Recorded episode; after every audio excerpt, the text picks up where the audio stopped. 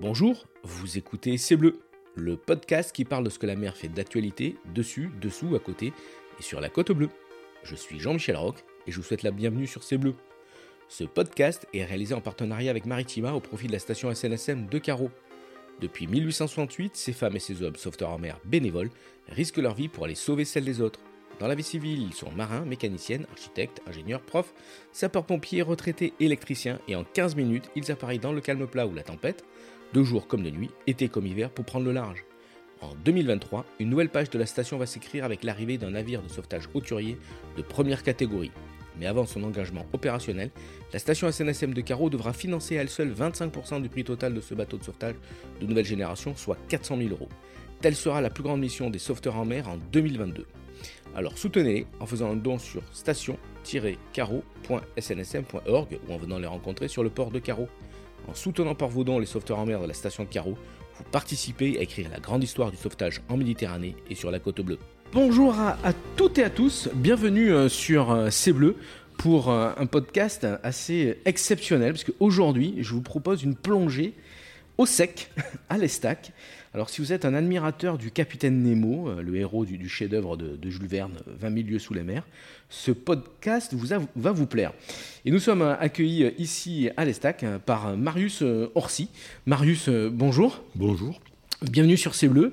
Merci de nous accueillir ici à l'Estac. Alors, où est-ce qu'on est? Alors, nous sommes ici dans l'espace Saga. L'espace Saga, c'est un grand hangar appartient à la ville de Marseille, où se trouve un sous-marin civil, le plus gros sous-marin civil du monde, qui s'appelle le Saga.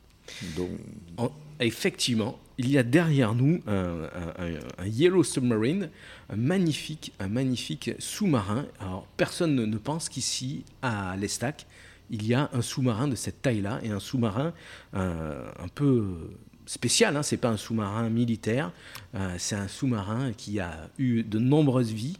Vous allez nous, nous raconter tout ça.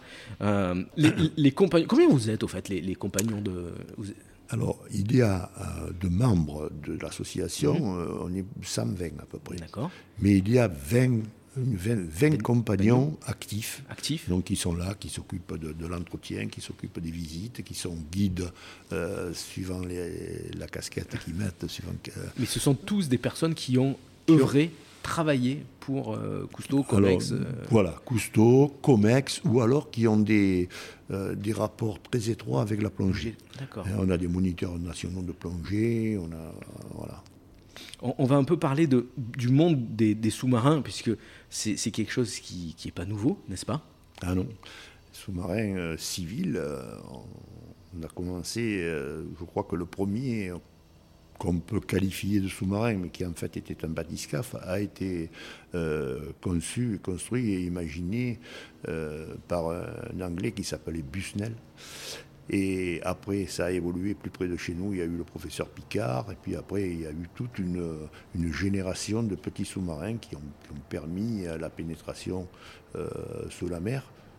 L'un des plus célèbres, mais pas des plus gros, c'est la soucoupe plongeante du commandant Cousteau. Et oui, ce qu'on regardait à la télé Et quand voilà. on était petit. Mais c'est vrai que le, le monde des sous-marins, euh, très tôt, euh, même au temps des, des Grecs euh, et, et des Romains, on, on a toujours réfléchi à comment aller euh, sous l'eau, même euh, Léonard de Vinci a, a- a- a imaginé des cloches de plongée. Au début, c'était pour aller récupérer euh, des, des éponges, des perles, des, des amphores Du corail. du corail. Et, et puis ensuite, ça s'est développé. on pense évidemment aux sous-marins militaires hein, que l'on utilise euh, de nos jours, les sous-marins euh, atomiques, euh, lanceurs d'engins. Euh, mais il y a une grande partie de sous-marins qui sont civils. Vous avez cité Auguste Picard, euh, les puces de mer du, du commandant Cousteau. Et vous allez nous raconter tout ça parce que vous avez participé tout ce développement des sous-marins civils. Allez-y, Marius. C'est une longue histoire. On est, on est là pour ça. On, on est là pour faire rêver les auditeurs de, ces bleus. C'est une longue histoire. Bon, alors, pour ma part, euh, j'ai participé avec euh, euh, le commandant Cousteau et la Calypso, bien sûr, à, à l'élaboration, à l'utilisation de petits engins sous-marins, comme on l'a dit tout à l'heure, la soucoupe plongeante, la fameuse Denise, puis les puces, les puces de mer. Donc, c'est des petits sous-marins monoplaces qui, qui allaient jusqu'à 500 mètres de profondeur. Ah, quand même Ah oui, quand même, oui. Et puis, il y a eu une époque dont, toujours avec le commandant Cousteau, l'époque des maisons sous la mer, qui est une, qui ne sont pas des sous-marins, mais enfin qui ont débouché euh, sur la, construction du, Saga. Donc, allez, si vous voulez, il y a eu donc cette époque euh, Cousteau.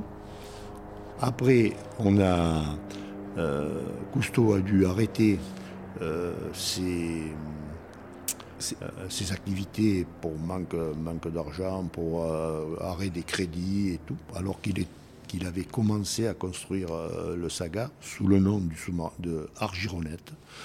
Et euh, ça s'est poursuivi avec la COMEX. Donc pendant 25 ans, je suis resté à la COMEX, où là aussi nous avons, euh, bénéficiant de l'expérience qu'on avait acquise chez Cousteau, on a continué à construire et à, fabriquer des sous-marins civils mmh. pour plutôt orienté vers la recherche pétrolière et vers l'exploitation pétrolière et l'assistance. Avec, avec un fameux patron, Henri Germain Avec un patron formidable qui s'appelait Henri Germain Deloz et qui, était qui a été lui aussi un pionnier parce que Cousteau, si, si Cousteau a été le précurseur, Deloz a été euh, celui qui a concrétisé et mis en œuvre les, les, idées, en fait, tout au moins au début, les idées de Cousteau. Après, il a volé par ses propres ailes et il est allé bien, bien loin. Bien profond, on va dire. bien profond. Donc euh, là, à Comex, euh, bon, ben, on a dû construire une, vingtaine de sous-marins. Hein, certains ont été exploités par, par la COMEX. D'autres ont été vendus alors, à la Roumanie, à la Chine, à la Russie. donc tout, tout, c'est pas trop connu par le public. Hein. Alors, c'est des, euh, des sous-marins civils. Euh, c'est quoi? C'est des sous-marins de, sauvetage? C'est des sous-marins d'exploration euh, pétrolière? C'est des sous-marins de tourisme? Puisque de nos jours, il y a même des, sous-marins de, tourisme, je, crois. Vous avez un peu participé à toute, ah. cette aventure. Ah oui, oui. Oui, oui. Alors, ce, sont des sous-marins qui ont pour, pour la plupart vocation à emmener euh, des, disons, des scientifiques euh, ou des observateurs ou, ou des, techniciens ou, des experts, mhm. comme ça a été le cas euh, dans le lac Léman pendant la pause du gazoduc qui traverse le lac Léman, un gazoduc qui vient de, la Hollande et qui va jusqu'en Italie. Donc ces sous-marins ont, tous, pour, majoritairement, une taille moyenne qui disons, allez, qui qui, euh, qui dépasse pas les 15 tonnes. Quoi, hein. D'accord. Voilà. Alors, et... Parce que celui qui est derrière nous, le Saga, il fait une taille XXL. Ah, le Saga, c'est le XXL des sous-marins. C'est le plus gros. C'est le plus gros. C'est le plus gros au monde. Voilà. vous avez fini. Vous, m'avez raconté que vous avez fini euh, chez Canal Alors vous allez me dire que, oui. Canal euh, avec avec des sous-marins. Racontez-nous cette, histoire fantastique. Ben, ben, l'histoire l'histoire est simple. C'est que euh, après le Saga, où pour ma part, j'ai travaillé, j'ai fait la partie Cousteau, les et puis j'ai fait la partie COMEX. Et puis à la fin euh, du saga, il fallait trouver, euh, trouver quelque chose à faire parce que, étant donné qu'on savait que le saga allait s'arrêter pour, pour des raisons euh, financières, encore une fois, donc j'ai imaginé un sous-marin de tourisme. Formidable. Alors, sous-marin de tourisme de 45 places. Ah oui Oui, qui, qui pouvait plonger jusqu'à 100 mètres, mais qui a été exploité jusqu'à 45-50 mètres. Ce sous-marin de tourisme a la, particularité d'avoir la, coque en plexiglas, complètement. Ce qui fait que les, gens ne se mouillent pas. Les gens ne se mouillent pas et ont une vision euh, exceptionnelle. C'est super. Alors, ce sous-marin a été construit pour la COMEX. Mhm. C'est les ingénieurs de COMEX qui l'ont construit et les techniciens. Moi, je l'avais juste imaginé. Et, déjà pas mal. et voilà. Et donc, euh, quand le sous-marin a été construit, j'ai pris l'exploitation de ce sous-marin pour la, pour la COMEX et on a commencé par l'utiliser à Monaco. Mmh. Il est resté deux ans et demi à Monaco. Malheureusement, à Monaco, les fonds n'étaient pas très riches, il n'y avait pas, pas, pas grand-chose à voir, il a fallu emménager un circuit et tout. et vous avez fini où alors? Alors, et puis finalement, euh, on a fini aux Bahamas. Ah, l'eau est un peu plus chaude. Là, l'aquarium était mieux, plus, mieux rempli. donc c'était, voilà. Donc, aux Bahamas, j'étais directeur des opérations. Et un jour, un jour de permission, je rentrais euh, chez moi pour euh, récupérer un peu, prendre des congés et tout. Et j'ai rencontré un ami qui m'a dit euh, Je travaille chez Canal. Ah. J'ai dit C'est curieux, ça. Qu'est-ce que tu fais eh ben, Il me dit Canal, ils ont acheté deux sous-marins 1000 mètres qui, sont, euh, qui étaient identiques aux sous-marins de la Comex, au Remora, au Remora 2000. Que vous connaissez bien, donc Que je connaissais bien. Donc, euh, il m'a demandé, il m'a dit Voilà, il m'a dit Ils ont acheté deux sous-marins seulement pour le la mise en œuvre, ils n'ont que des artistes. Quoi. Ils, ont, ils ont, manquent de techniciens et tout, et surtout, ils manquent d'un chef des opérations. Est-ce que ça t'intéresse? Eh ben, J'ai dit, pourquoi pas Et il m'a dit, bah, écoute, tu es là pour, combien de temps? J'ai dit, une quinzaine de jours. Il m'a dit, bah, on se donne rendez-vous et on va à Paris et on va rencontrer les, les responsables de Canal Plus qui qui ont monté tout ce projet. Les responsables, c'était euh, Philippe Gildas et Bernard Lescure. Ah oui. Voilà. Donc je suis, me suis allé à Paris. Ils m'ont, ben, Monsieur Lescure, je l'avais pas, je l'ai pas vu, mais j'ai vu Monsieur Gildas. Et donc j'ai été embauché de suite. Mais il a fallu que je donne ma démission de Comex après, ah. après 25 ans. Donc euh, ça a été euh, difficile. un crève-cœur. Ça a été un crève-cœur. Mais enfin, Monsieur Deloz a été très compréhensif. Et, vous avez donc travaillé pour Canal+. Et j'ai eu le feu vert et j'ai travaillé pendant 7 ans pour Canal+. C'est super ça. Alors maintenant, on va revenir quand même sur euh, le, cœur de ce ah, podcast, saga. sur l'histoire de, ce saga. Alors qu'est-ce que ça veut dire d'abord saga? Alors voilà. saga, c'est l'acronyme de sous-marin d'assistance à grande autonomie. D'accord. Alors, à l'origine, je vous ai parlé tout à l'heure des expériences précontinent, c'est-à-dire des maisons sous la mer, mhm. qui avaient été imaginées par Cousteau. Donc, il y a eu trois expériences de survie sous l'eau. La première s'est appelée Diogène. C'est une, euh, c'est un tonneau, hein, qui, comme le tonneau de Diogène, qui a été expérimenté euh, en rade de Marseille, au Frioul, par deux, deux plongeurs qu'on a appelés qu'on a baptisé après Océanote et qui sont euh, euh, qui étaient Albert Falco et Claude Vesely. Mhm. C'était les plongeurs euh, vedettes de, la Calypso. De la Donc cette expérience terminée, avec succès, il a fallu, c'était 10 jours à 10 mètres, 10 hein, jours à 10 mètres de fond. Il a fallu passer à l'échelon supérieur. L'échelon supérieur, c'est une expérience qui s'est déroulée en mer Rouge en 1963 et qui a vu euh, se dérouler euh, une mission avec euh, une maison sous la mer où il y a eu six océanotes dedans et une deuxième maison un peu plus profonde où il n'était que deux. Et, c'est là qu'ont été expérimentées les survies de longue durée avec les mélanges, de gaz qu'on connaît maintenant avec et.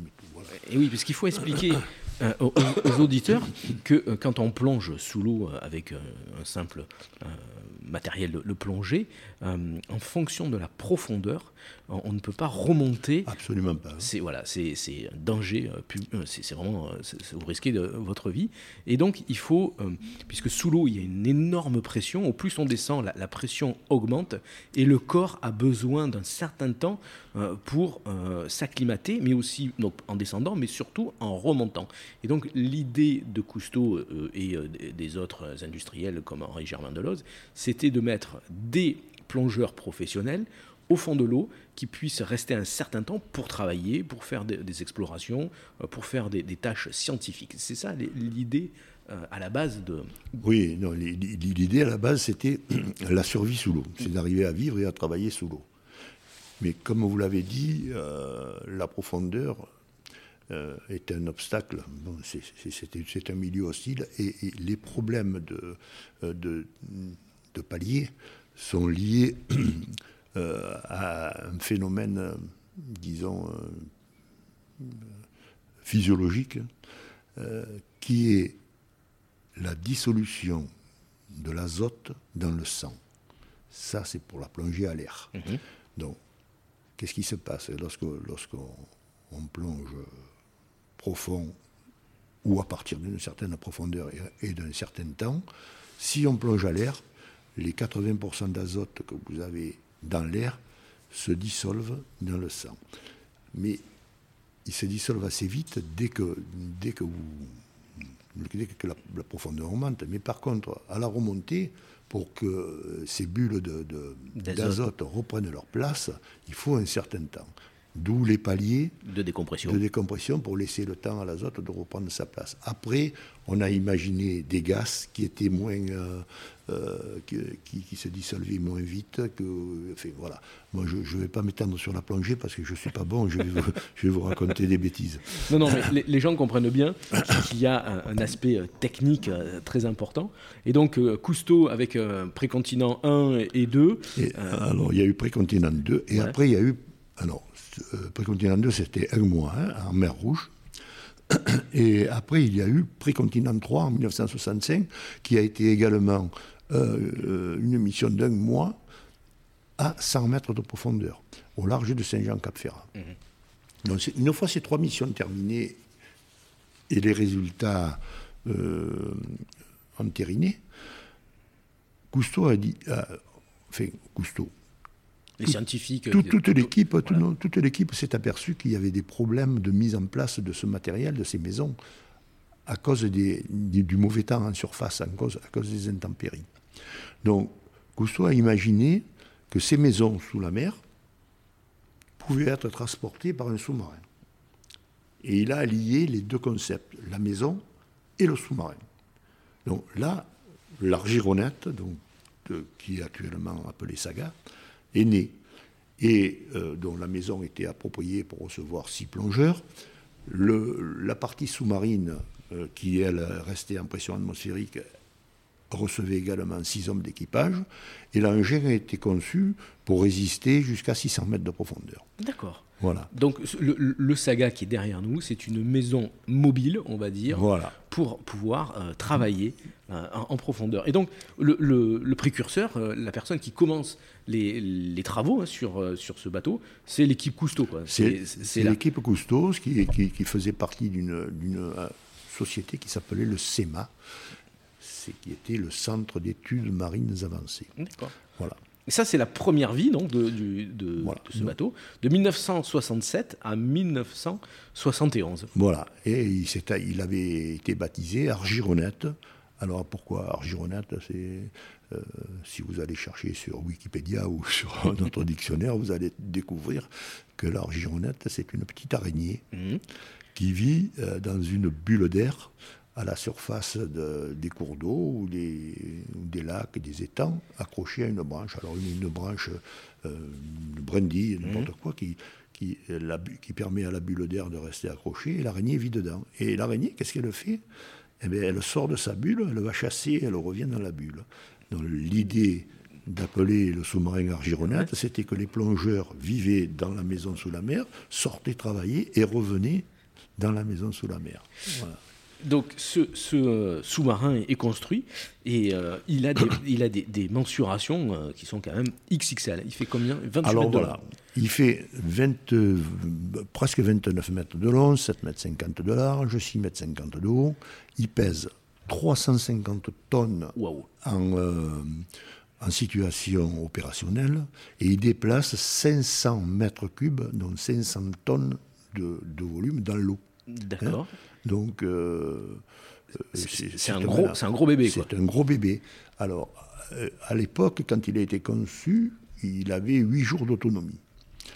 Parce que euh, il y avait, comme propulsion, il y avait des, moteurs diesel classiques et des batteries, comme, mhm. comme les sous-marins classiques. Et quand le projet a été arrêté, c'est un peu ces, ces performances-là qui l'ont tué, quoi, parce qu'ils ont, ils se sont servis du peu d'autonomie qu'il y avait.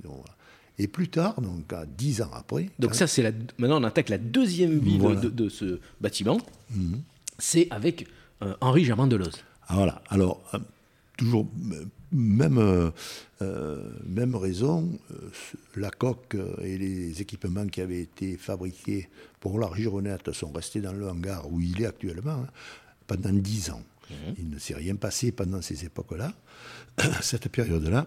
Et en 1979-80, euh, il, y a eu euh, des gens, des Américains, qui ont voulu acheter les équipements pour finir le sous-marin, pour le construire.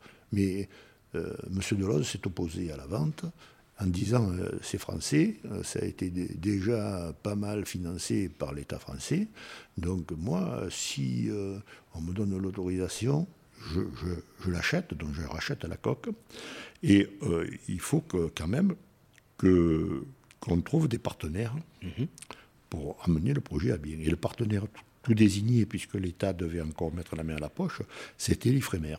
Donc l'IFREMER et COMEX ont constitué un groupement d'intérêt économique, un GIE, et le, projet a redémarré en 1980, donc 79-80, mhm. avec de, de, nouveaux concepts. Il y avait eu des, des progrès qui avaient été faits dans, les technologies sous-marines, surtout en motorisation. Et l'idée, alors il a, le, projet a redémarré avec le même chef de projet, qui était Jean Moulard, qui était le premier chef de projet chez Cousteau et qui a, été, qui a poursuivi avec Comex. Et, et au départ, l'ossature de, l'équipe, c'était la même que celle qu'il y avait. On reprend les mêmes. on, reprend la même équipe et on recommence. Complètement. En plus, c'était plutôt les, les, techniciens et un ou deux ingénieurs plutôt que de prendre les mêmes. Les autres étaient, étaient partis, bien entendu, ils n'ont pas attendu dix ans pour, pour retrouver du travail. Et donc le projet est relancé. Le projet relancé. Le projet s'appelle Saga. Il s'appelle Saga. Euh, bon, les, la raison principale, c'est que le commandant Cousteau n'a pas voulu qu'on se serve du nom, euh, du nom qu'il avait donné. Euh, à son projet. Donc, euh, voilà. et, donc le, ce bâtiment-là devient un, véritable laboratoire, un banc d'essai de technologies nouvelles, parce que vous l'avez dit, la, technologie a, eu de la... C'est un prototype. C'est un prototype. Hein, effectivement. Et, donc on change beaucoup de choses sur le, bateau, hein. le, stockage de l'énergie, je crois. Non, les C'est pas les, moteurs Stirling là, qui... Voilà, Le stockage des batteries, euh, c'est... Euh, les, batteries, on a fait des batteries euh, peu plus performantes pendant la période d'arrêt. Mhm. Euh, c'est un peu comme entre cette période et maintenant, avec les batteries au lithium et tout, hein, ce qui n'existait pas à l'époque, malheureusement.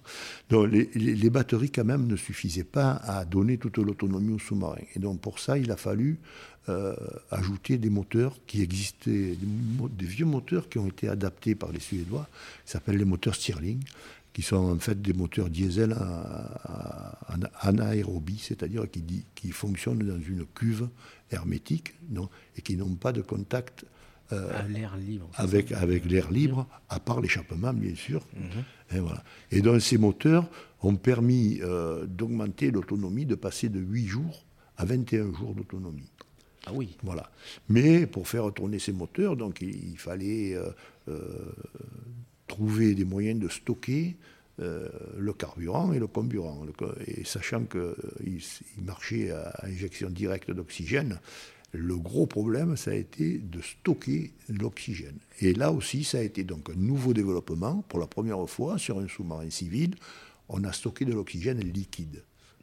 Voilà, au lieu, au lieu d'oxygène gazeux. Gazeux, ah oui. Et oui, l'avantage, c'est que le gaz, il est dans des réservoirs. Euh, il aurait fallu euh, des quantités phénoménales de, bouteilles de gaz, de réservoirs de gaz, alors que euh, avec l'oxygène liquide, on est 800 fois plus petit, plus petit. En, volume. Donc, Ça passe sur donc, des réservoirs XXL, hein, mais pour, pour stocker en haute pression 400 bars. Hein, les, les, réservoirs sont composé d'acier et Kevlar. Alors là, cela de réservoir, c'est fait pour l'air, ça. D'accord. L'air et l'hélium étaient stockés dans des réservoirs, sont toujours stockés dans des réservoirs euh, qui, peuvent, euh, qui peuvent, disons, euh, être gonflés à 400 bars grâce à une technologie qui a, qui, qui, a été mise au point à l'époque. C'est-à-dire on a enroulé du Kevlar mhm. sous tension autour de, la bouteille en acier. Et, alors, il faut le rappeler, on est dans les années 80. On est en 80. 80, 90, quoi. C'est une technologie tout à fait balbutiante, tout à fait nouvelle. Tout ça, ça se décide entre 80 et 84. Puisqu'en 84, on a commencé la fabrication. Proprement dite.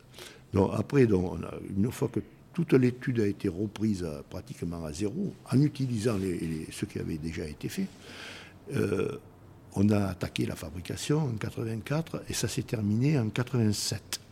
En 1987, il y a eu l'inauguration euh, du sous-marin en grande pompe par euh, M. Chirac, tout l'arrière-ban, toutes les autorités régionales, municipales, tout ce que vous voulez, ils sont, venus ici et il y a eu une belle cérémonie, un beau discours et tout. Et à partir de 87, il y a eu trois années. D'essais opérationnels, pas vraiment, mais c'était des essais, si vous voulez, chaque, où chaque plongée qualifiait une, une fonction ou une partie du sous-marin. Donc ça s'est passé en, trois ans, trois ans et demi, jusqu'à avoir euh, la, spécificité euh, de, sous-marins euh, civils pouvant plonger, étant homologués pour plonger jusqu'à 600 mètres et faire ressortir des plongeurs jusqu'à 450 mètres. Une technologie donc française. Voilà, français, tout, a été Une technologie euh, précurseur. Voilà. Et, euh, mais malheureusement, bah, le, en fin 1990, le, le, Saga, il, s'endort à nouveau euh, pour, dans eh son hangar. Et, eh oui. et, là, on attaque, on attaque donc la troisième vie du, Saga, et qui est la création de cet espace où, voilà. le grand public peut venir le visiter. C'est ça qui est extraordinaire. Voilà. C'est que donc vous avez bien compris, il y a eu une phase de, développement euh, scientifique, des tests, etc. Et puis au bout d'un moment, on, s'aperçoit que bon, bah, tout est validé, euh, c'est parfait, euh, mais il n'y a pas une, un marché hein, commercial pour ce genre d'exploitation. Et donc le, Saga, il rentre gentiment dans, son hangar. Et en 1999, par contre, bah, les portes s'ouvrent à nouveau. Et donc c'est la troisième vie du Saga ben, c'est quand même un peu plus tard que 99 quand même. Euh, d'abord, il y a eu euh, l'arrêt, euh, l'arrêt brutal, mais comme vous l'avez dit, parce qu'il n'y a pas eu d'issue commerciale. Quoi, hein, mhm. Mhm. Commercialement, la plongée avait fait d'énormes progrès, on utilisait des engins plus petits, plus légers, les pétroliers n'ont pas attendu que le saga soit terminé pour l'utiliser. Donc quand on est allé euh, le présenter sur le marché. On nous a dit. Ben, c'est obsolète. Trop tard, c'est. Oui, pas vraiment. Ils nous ont dit euh, euh, si on a besoin de vous, on vous appellera. donc, en fait, ça s'est jamais fait. Et donc, ça a été arrêté, ça a été coconné, et c'est resté donc de 1980, fin 90, début 91, c'est resté dans le hangar euh, moi, dans mon décompte, euh, je ne mets pas 99, je mets 2012. 2012, oui. Alors, moi, je vais raconter une petite anecdote euh, personnelle qui remonte dans les années 90, 92, 93, 95. Le, dimanche soir, quand je, quittais Carreau pour reprendre le chemin de, Marseille et mes études le lundi, je m'arrêtais ici à l'Estac. Il y avait un petit fenestron qui était euh, ouvert et on pouvait, en montant sur un, parpaing, on pouvait regarder à l'intérieur de ce hangar et voir euh, le saga. Et en même temps, euh, quand je regardais ce, bateau, j'avais une vue un peu plus loin sur la Calypso, qui était, qui, était malheureusement ici à, à, la Joliette, qui revenait de Singapour et qui avait été blessée, on va dire. Et donc c'était un peu triste de voir deux fleurons de, de la marine euh, française, hein, de, l'exploration scientifique euh, ici à Marseille, euh, qui, attendait gentiment d'être un jour réveillés. Et, donc, à nouveau, ben, les compagnons du Saga, les, compagnons de la COMEX et les compagnons de Cousteau, vous vous réunissez à nouveau et vous dites on peut pas, on peut pas laisser partir le Saga comme ça. Tant pis pour la Calypso, mais on doit sauver au moins le Saga. Non, on n'a pas dit tant pis pour la Calypso, ça c'est certainement pas, pas vrai. Mais euh, le Saga, on a refusé euh, qu'il soit euh, démembré, hein, comme, comme il en avait été question, et que pour des questions que je ne connais pas, le hangar soit récupéré par la ville de Marseille. Nous, on a dit voilà, ce qu'on veut et ce, ce, qui est vrai, c'est que le Saga fait partie du patrimoine industriel de la région, Tout à fait. de Marseille et même au-delà. Donc, et, ça serait un crime que de laisser partir et que de, et que de démanteler un engin pareil. Il représente une, tranche de vie très importante pour des, dizaines, voire peut-être des centaines d'employés, de, techniciens, d'ingénieurs de, Marseille. Donc nous, on, fera tout ce qu'on peut faire pour d'abord euh, euh, restaurer ce qui est à restaurer, euh, restaurer aussi les locaux et faire connaître au plus grand nombre le saga et son histoire. Et euh, on, s'apercevra alors qu'on a bien fait parce que ce patrimoine-là est unique au monde. Quoi. Mhm. Euh, bien, malheureusement, euh, dans certaines sphères, on n'a pas l'air de réaliser que ce, que ça représente. Quoi. il ne faut, pas l'oublier, la plongée sous-marine est née entre l'Estac euh, et euh, Toulon, euh, avec les histoires du commandant Cousteau, mmh, avec Henri Germain de Loz, avec tous les, pionniers, les mousquemères, etc. Et, je comprends que vous n'ayez pas eu envie de, voir ce, bel, ce bel bâtiment bah, disparaître.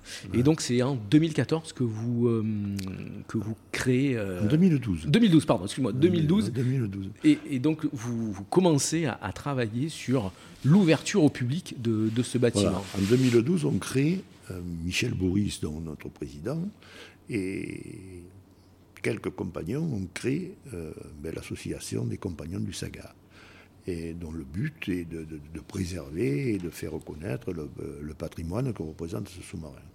Et là, on va s'organiser et on va commencer, euh, disons timidement, à faire visiter le sous-marin, a demandé à des associations de, venir, et voilà, jusqu'à arriver, euh, avant, le Covid, quoi, arriver à des, euh, visites régulières, des, journées portes ouvertes organisées une fois par mois, quelquefois deux, jours par mois.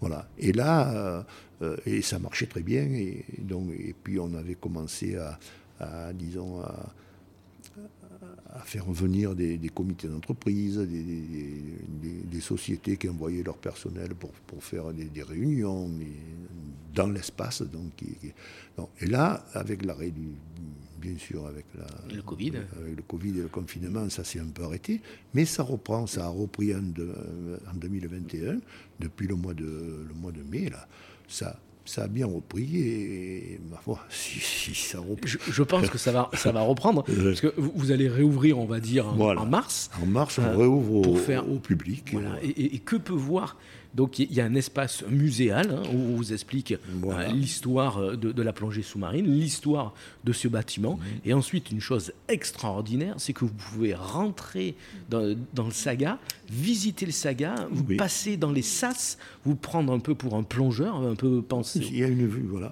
Et, vous visitez entièrement le saga. Euh, alors pour les personnes qui ne peuvent pas rentrer en mobilité réduite, je pense, à ces personnes-là, il y a des, casques en 3D et vous pouvez voir à l'intérieur, à l'extérieur, le, saga et revivre un peu toute cette aventure, euh, tout, voir euh, les records qu'a battu le, saga. C'est quelque chose qui est extraordinaire ici à, à l'Estac. Marius, je crois qu'on a vraiment bien, bien expliqué et, parlé du, saga. Le, J'ai jamais fait un, podcast euh, aussi long et, vraiment j'incite, j'incite euh, tous les, auditeurs à venir vous voir pour soutenir le, saga, pour soutenir l'espace saga et pour plus tard peut-être il y a un autre euh, projet. Ah oui, mais ça, on n'en est pas. On n'en est pas encore là. Mais je pense que le, saga ne sera jamais démantelé et euh, il y aura un futur. On ne peut pas vous en dire évidemment, plus, hein, évidemment. J'espère. Voilà. il y a, vous avez compris que Marseille euh, se bouge un peu euh, et il y a des choses qui vont se faire pour, pour le, saga. Nous, notre rôle sera pas terminé, mais disons qu'on aura accompli notre mission, celle qu'on s'est fixée nous-mêmes, lorsque le sous-marin sera officiellement inclus dans un, système de musée ou un pôle de la mer qui devrait se créer à Marseille dans les prochaines années. Voilà. Nous, on aura gagné notre, notre bâton de maréchal et pour le moment, on n'a que celui de capitaine. voilà. Alors, on va finir par un, souvenir. Je demande à, chaque fois euh, à mes euh, euh, personnes avec qui je, discute de me raconter leur meilleur souvenir. De, et là, forcément, c'est un, souvenir de plongée sous-marine. Qu'est-ce que vous avez à, nous raconter? Oh, les, meilleurs souvenirs de plongée, il y en a tellement. Hein. Il, y a, eu mon baptême de plongée, proprement dit, hein, en 1963. Mhm. ça, ça a été une, une découverte formidable, puisque c'est les les équipiers de, de, Cousteau, de l'OFRS, de l'Office français, de, français de ressources sous-marines qui m'ont qui m'ont jeté à l'eau. Euh, quasiment, quasiment jeté à l'eau.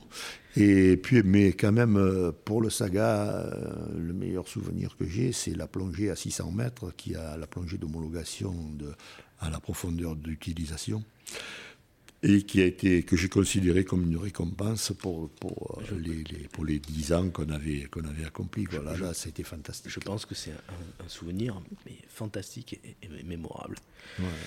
Marius Orsi, merci beaucoup. Merci d'avoir parlé avec nous de, ce sous-marin jaune extraordinaire que vous pouvez venir visiter ici à l'Estac. Alors, je, le répète, hein, euh, au mois de mars, ça rouvre. Vous pouvez vous inscrire euh, sur, par mail, hein, lescompagnonsdusaga.orange.fr.